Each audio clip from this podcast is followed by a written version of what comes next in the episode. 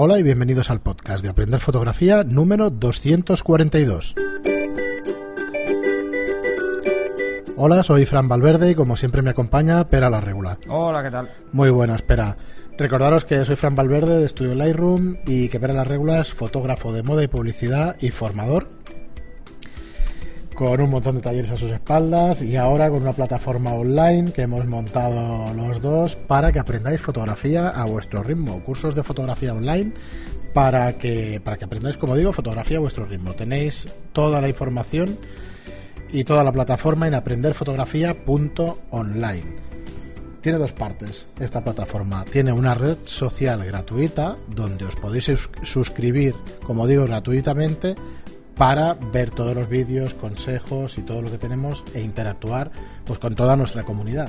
Y luego tenéis una parte de pago que son 10 euros al mes, donde subimos de uno a dos cursos cada mes. Últimamente estamos en un curso mensual, pero tendréis varias sorpresas este verano y donde tenéis ya más de más de 12 cursos, creo que son 13, con más de, o sea, con 10 lecciones cada uno, o sea, que son 130 vídeos ya en estos momentos. Así que os animamos, si no la conocéis, eh, acercaros, darle un vistazo y además hace poquito estrenábamos tienda online que iremos ahí pues poniendo eh, pues todas las sugerencias que tenemos de material de fotografía. Empezamos con con Cromalite, con Lastolite, con una serie de marcas, de fabricantes y con Profoto y bueno, iremos ampliándolo pues poquito a poquito el resto de productos. Y nada, dicho toda la información nuestra y toda la venta, pues vamos con vuestras preguntas, que tenemos algunas de hace alguna semana. Y os animamos además a que nos la hagáis, que nos hagáis preguntas y que nos vayáis escribiendo y eso. Y me ha quedado, como el Pera está aquí ocupado con la web y tal, me ha quedado un poco serio el tema y eso. No, pero, pero ahora lo hago participar, no os preocupéis. Ahora, ahora yo pongo la nota de humor. la discordante, no la de humor. La nota de humor y ya está. Pues empezamos con Alberto, que nos dice, hola, me llamo Alberto y os, y os he escrito un par de veces desde que empezasteis con los podcasts. Disculpad. Como en anteriores veces, os felicito por la calidad de ellos. Os escribí hace unos meses, pero no sé por qué el mensaje no se subió a la red o hubo algún problema. Hace muchos años me compré un flash Nikon SB900. Estaba encantado con él hasta que después de darle mucha tralla me lo cargué. He mirado en el mercado cuál podría ser el sustituto, pero no he visto nada que me parezca lo suficientemente bueno hasta que publicasteis el podcast sobre el Profoto A1. Ah, mal. Mm. Esas cosas cuando se escuchan ya. ya. Dice, ya sé que no es un flash de zapata, pero lo que he visto en el mercado, como ya he dicho antes, no me ha llamado la atención. Mi gran problema es que tengo una Nikon D3S y una Nikon D2X. Son cámaras algo antiguas y algunos flashes Nikon de Nikon son demasiado nuevos para mis vejestorios.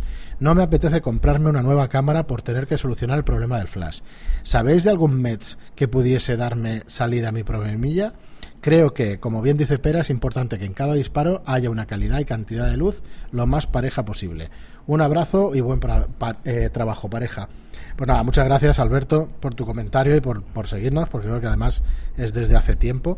Y la verdad es que no, no sé dónde ha ido a parar tu mensaje, no, la verdad es que es la primera vez que lo vemos, o sea que nuestras disculpas, que ya sabéis que tenemos varios canales y algunos se nos puede, se nos puede escapar en algún momento.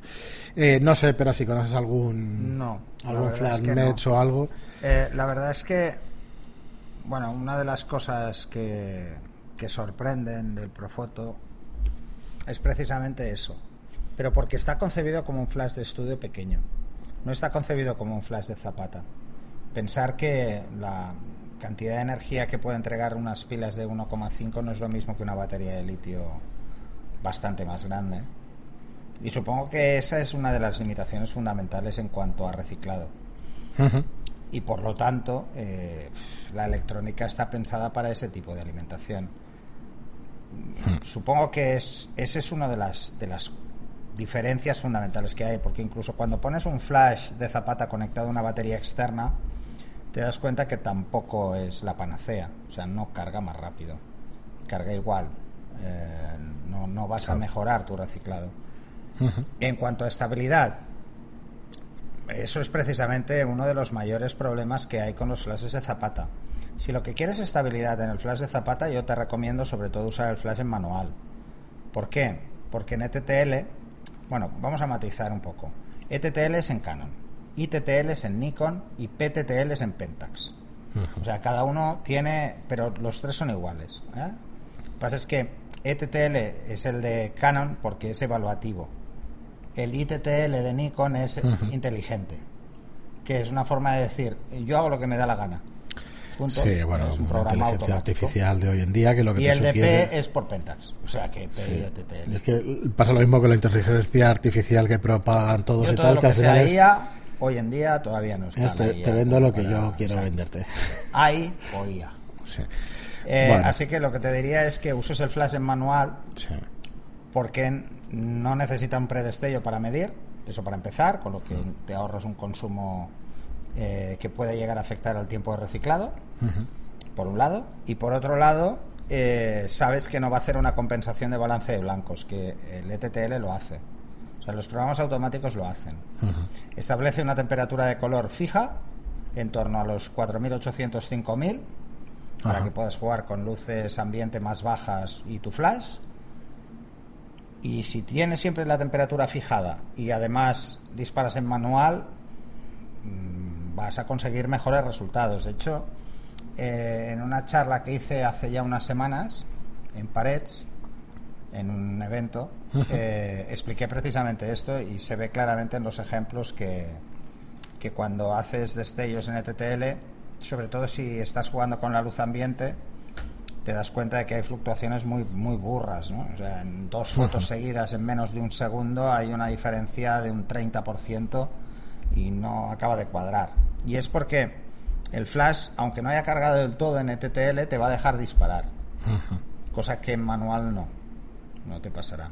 Fijaros, hay flashes, además lo veréis, ¿eh? porque es un tema de reciclado. Lo veréis que hay flashes que tienen luz roja, luz verde.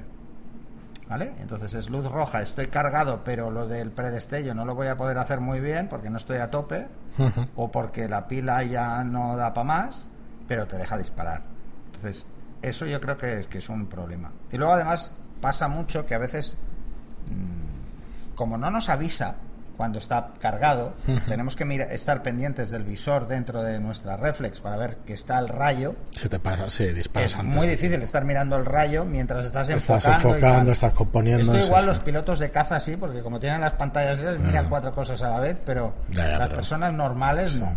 No podemos mirar cuatro cosas a la vez en una pantalla porque estamos más preocupados de quién preguntaba, enfocar que de mirar los ¿Por qué lo del pitido de los flashes de estudio? Joder, es súper Es útil. por eso. Es súper Pues útil. Una En de las cuanto cosas que lo tiene haces una vez. es sí. que le puedes poner el VIP. Además es un VIP para que lo oiga el fotógrafo, o sea, no, no es un VIP enorme como los flashes de estudio. Hmm. Y además, mira, oye, dejémonos de coñas, otra de las cosas que es súper utilísimo es la luz de modelado. Pero por varias razones. Primero, no vas a tener ojos rojos, porque ya hay luz, para empezar. O sea, no necesitas un destello para eliminar eso. Eh, vas a tener siempre las pupilas contraídas, no dilatadas, con lo que quedan mucho mejor las fotos si usas la luz de modelado. Es que estas cosas no entiendo por qué no las han puesto antes. Bueno, yo iba bueno. a decir ahora algo que es, es tirarte de piedras si tienes una tienda y tal, pero en, en realidad estoy convencido de que lo pondrán Canon y Nikon. No, después de ver no, después de ver esto no se pondrán las pilas. Es un mercado diferente. Quizás sí, quizás sí. Además, diferente. vale, o sea, a ver, ya sabemos que el flash es caro, pero es que vale su dinero hacer todo esto de, Pero, es- de una batería. ver, pero, tal. pero tú te compras un 600X de Canon Ya, y son claro. 1.500 euros. Sí, no, barato no es. O sea, ya lo barato sé. no es. Mm, es cierto. Y no te lleva la batería de litio. No. Pon- ponte las pilas. exacto, ¿eh? ¿no? Una pilas. batería de litio como la que lleva el Flash, pues igual, Igual- son 200 euros más. Es lo que te iba a decir. Yo en las cámaras Sony vale 200 euros una batería, que es cierto que te dura 8 horas y tal, pero vale 200 euros, ¿eh? Bueno, y tampoco te vienen los modificadores incluidos. O sea, mm, si lo Bueno, piensas, la diferencia Sí, es un poco. ya no es tanta. No, es un poco el Mac no y. Windows. Cómprate un, un Windows como un iMac de última generación y verás lo que te cuesta. Bueno, puedes "Ah, es que es tener una ligera tal". diferencia porque al final te lo puedes Sí, montar pero hay, tú. hay 200, 300 tal. euros de diferencia en 2.500 euros. Y un Mac te vale, un iMac, 2.500 euros el normalito, y un ordenador igual te vale 2.000 euros, ¿eh? 3.000. Bueno, 3.000 ya con 32 gigas, con tal, con Claro. otra cosa. Pero el base vale 2.500 euros. Sí, no. Pero bueno, búscate una pantalla 27 pulgadas 4K, Cinco. que vale pues 5K, porque la de 4K ya la acabo de mirar y son 400, 500 euros de pantalla. Ah, no, está una normalita, claro, ¿eh? Una claro, normalita, no, no. una Asus normal. O sea, o sea que- esto es lo de siempre, ¿eh? O sea, hay Bueno, que marcas que, va. pagas marca Sí. Evidentemente en Profoto hay un componente que estás pagando marca, Sí, sí, pero lo que claro. estás pagando de marca lo estás pagando de servicio técnico. Está pagando de 10 años de servicio que aquí hay Claro. flashes que no han pisado el servicio no, técnico, no. ¿eh? De- Algunos además- sí, pero otros no. Mira, tú sabes que cuando, cuando lo fue a recoger Mauro, cuando hicimos la prueba, Ah, sí. lo primero que me dijo es, hostia, qué robusto. Sí, lo primero que Él tiene un atención. 600X de Canon, o sea, no, no está comparándolo con un flash barato, está comparando con un flash. La sensación que te da es otra. Es más, mm, no sé. Y además que es muy fácil de usar, que a mí No es lo que me sorprende. Mets, bueno, acabaremos teniéndolo en la tienda y lo probaremos y eso, pero la verdad es que no tengo, hace... pero Sí, los que tengo son, antiguos. Sí, son antiguos. De hecho, antes Mets no tenía control de temperatura en, en la antorcha y si le dabas mucha tralla llegaba a explotar. Yo he visto Sí, lo habías explicado. Y a mí, a mí no me pasó porque igual no soy tan impulsivo disparando con, con el flash, pero Sí, yo tengo un amigo que, es que además estaba conmigo y explotó, ¿eh? Pero explotar es explotar. Y si además se oye. Es como el que, si alguien de vosotros ha trabajado en un departamento de sistemas con mainframe, eh, un, un aterrizaje de cabezales de disco duro. Pues Ah, imaginaos, un ruidaco del copón. Muy bien, pues nada, como, os digo, eh, como te decimos, gracias por la pregunta. flash te pega un susto. Sí, yo- eso lo he oído, lo del disco duro sí lo he oído. ¿Sabes? El Ha quemado. se ha quemado. Mm, Sí, yo vi un no lo transformador también. luego. Muy bien, y mira, seguimos. Esto no es una pregunta, nos pide ayuda. eh, bueno, el nombre, la verdad es que no lo sé seguro. Nos has enviado un mail que es Quilla Atelier. ¿Vale? Nos dice buenos días. Bueno, os hago un resumen porque supongo que este email va dirigido a nosotros, pero bueno, tampoco es que sea ningún ningún secreto de Estado. Nos dice que si podemos promocionar un congreso que va a llevar a cabo la asociación de la que es socia, eh, que es la asociación, lo encuentro, vale, la Asociación de Fotografía Ferrolterra, ¿vale? Es un congreso de, de, ex- de larga exposición, ¿vale? Es el tercer congreso de fotografía más, ¿no? También. de larga exposición. Sí, entonces os dejo aquí los carteles en el podcast, el- os dejo aquí los carteles, el tercer congreso de fotografía de larga exposición y hacen ponencias, acampada gratuita. Vi que llegó, pero no me Sí, lo pude mirar. sorteos todos los días de material astronómico, de light painting, talleres prácticos, pinchos, churrasco. Dice, lo mejor es la experiencia inolvidable. Yo diría que lo mejor es lo de los pinchos y los churrascos, pero bueno, permíteme la, la coña. Aquí tenéis los nombres de todos los que participan. ¿Cómo Sí, mola, no? Y tanto, en Sí, en Galicia, imagínate Yo, claro, es que yo el tamaño. Solo en el, en el norte Del churrasco. he comido el churrasco. Buah, pues es una maravilla. allí. Eh, a ver. Pues mira, el viernes día 13 desde las cinco y media, inauguración del Congreso por el alcalde y luego ya pues hay una serie de ponencias a las 6, a las 7, a las 6 con Paulino Casalla, conociendo las estrellas, Gasalla, perdonar, a las 7 contaminación lumínica y vía láctica, láctea, con Óscar Blanco, a las 8 y cuarto el espacio profundo con Raúl Villaverde, a las 10 descanso y pincho, Eso es, es- el espacio profundo es, es Star Trek. Star total. Trek. Total, ¿eh? Y luego ya pues al día siguiente, el sábado día 14, tenéis también una serie de ponencias, Dark Red Team, Iván Lucio, Tiempo y Luz, Nada. y siempre pues por la tarde, Equipo, noche. equipo rojo oscuro. O sea que aquí lo tenéis, el precio del pack completo, por lo que nos ponen aquí son 40 euros, churrasco, churrascada, acampada, o sea que la verdad es que Pero está, es- mola esto, está bien, es un precio bastante, bastante el bueno. cuarto hacerlo aquí. Aquí en Barcelona, bueno, Claro. eh, aquí la contaminación lumínica habría eso, que irse aquí a Sao o algún mejor. sitio. Para, hombre, si quieres Sí. demostrar que es un asco, La tienes que hacer aquí, poder sí. hacer astronómicas en Barcelona es imposible. Te tienes que ir por detrás de Colserola como mínimo, no, más, Sí. más lejos. Pues nada, oye, eh, que encantados de promocionar encuentros Sí, lo pondremos- fotográficos lo pondremos en los los, eventos. eventos. Eh, además, el Ferrol y toda aquella zona y eso, estupendo. Vale, un mirador que dice un monasterio cerca del Ferrol. Pues yo, el Ferrol he estado y la verdad es que como ciudad, pues muy bonita no me lo pareció. Lo siento porque los que me escuchen de Ferrol. Pero lo de alrededor y eso es precioso, toda Galicia. O sea que encantados si pudiéramos ir, nos apuntábamos seguro. Eso, eh, cualquier evento que tengáis, cualquier cosa que anunciemos y eso, sin ningún problema, nosotros sin sin ningún afán además de lucro ni nada por el estilo. Os podéis suscribir aquí al Congreso a través del cartel en el código QR este. O sea que encantados de anunciarlo.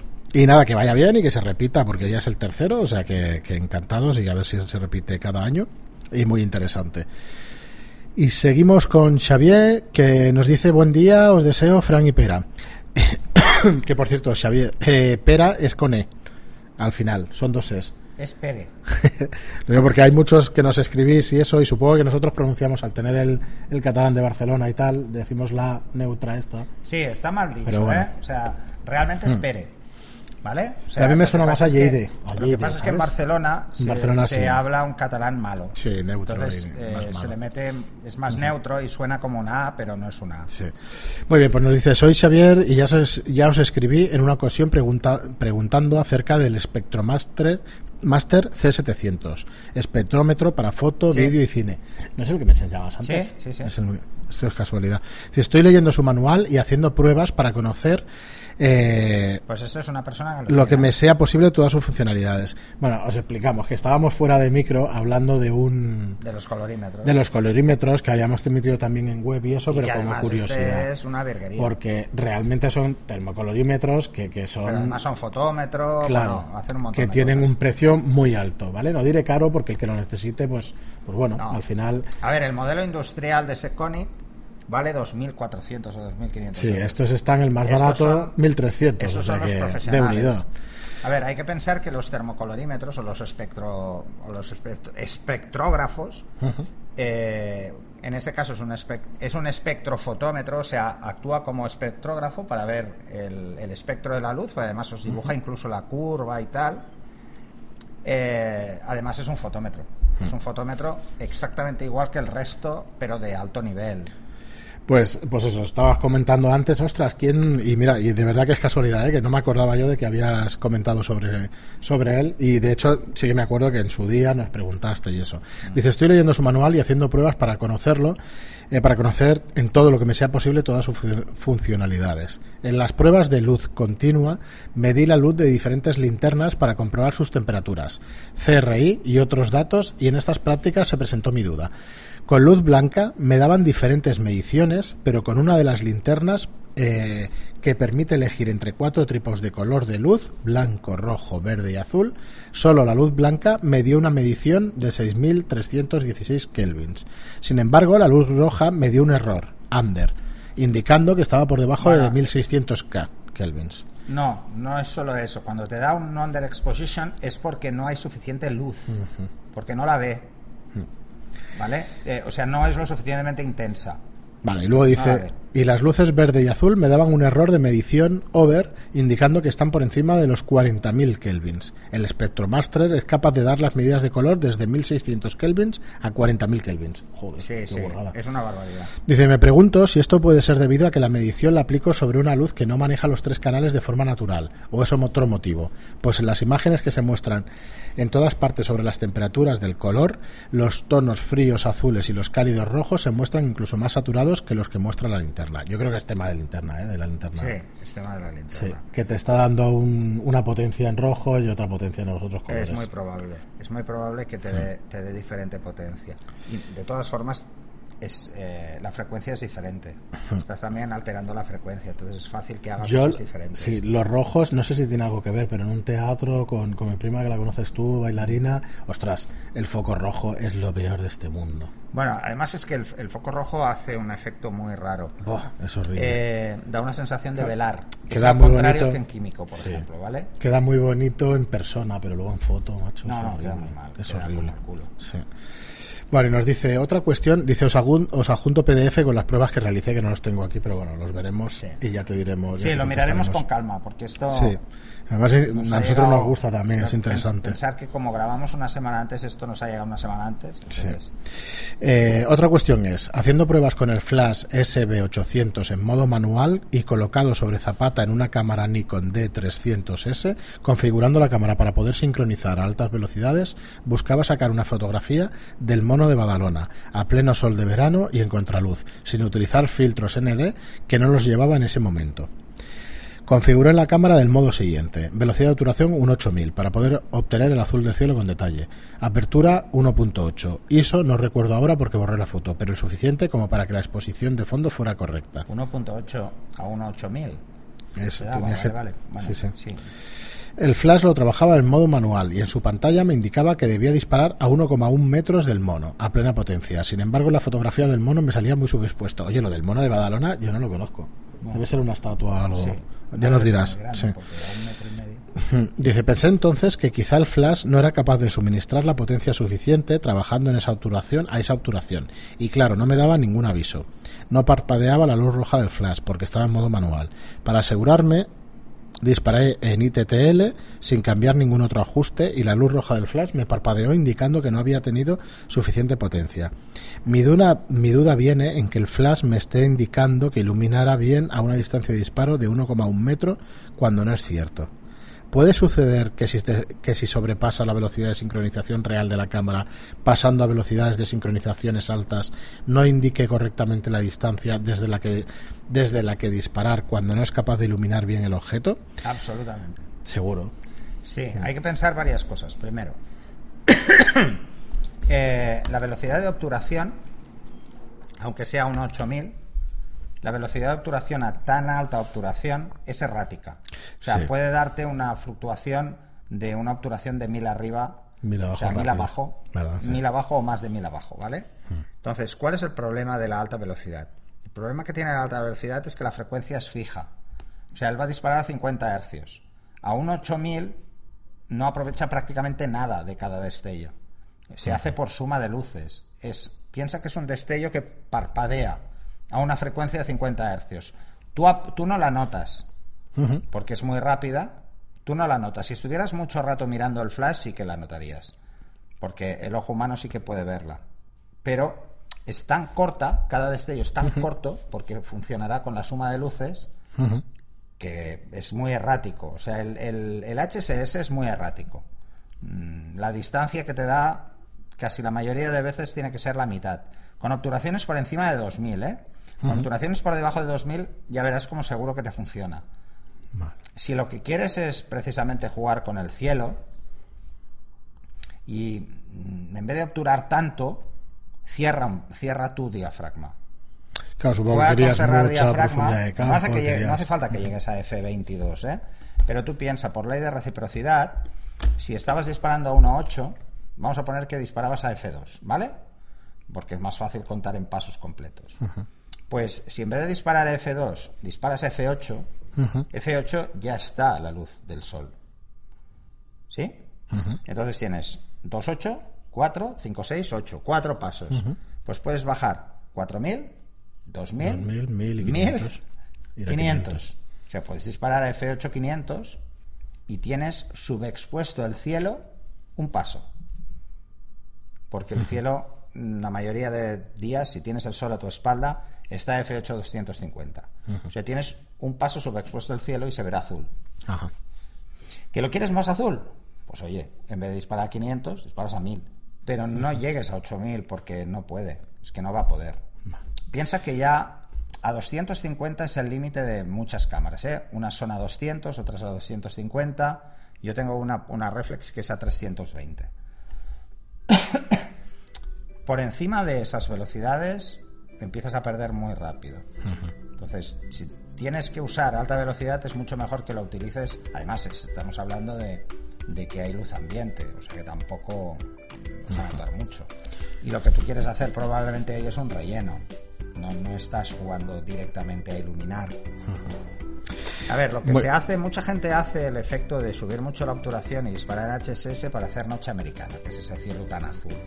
Pero la noche americana la puedes hacer cerrando exactamente igual. Y verás que además la distancia es más larga, o sea, es mejor cerrar que subir obturación. Mira que a mí la- lo de la noche americana me recuerda a las Olimpiadas de- del 92, ¿sabes por qué? Porque todo lo del dominical del país, cosas de esas. Todas eran lo- fotos así. Todas eran fotos Todas así, eran así. ¿Por qué? Me acuerdo. Porque es de noche. ahora cuando lo has dicho me ha venido a la memoria el, el de la jabalina y tal, y se ve.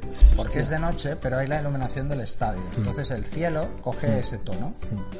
Eh, porque no ves el cielo, ves la iluminación. sí, Y entonces, eh, bueno, esto Me se puso recuerda de era una estética pues de los 80, 90, de los Se 90. puso muy de moda en los 90. Sí, de los 90. Pero porque empezaron a aparecer este tipo de sistemas. Entonces, claro, para- eh, como era tan novedoso, era como una novedad, pues había que sacarlo. Que me acuerdo de Rafael Roa y tal, que hacía mucho. Y ostras, ahora cuando lo explicaba. Yo no me- soy me muy amigo del HSS, esa- ¿eh? pero, pero a ver, os explico por qué no soy muy amigo. Uno, por esto, porque tendemos a subir la obturación muy por encima de las capacidades del flash.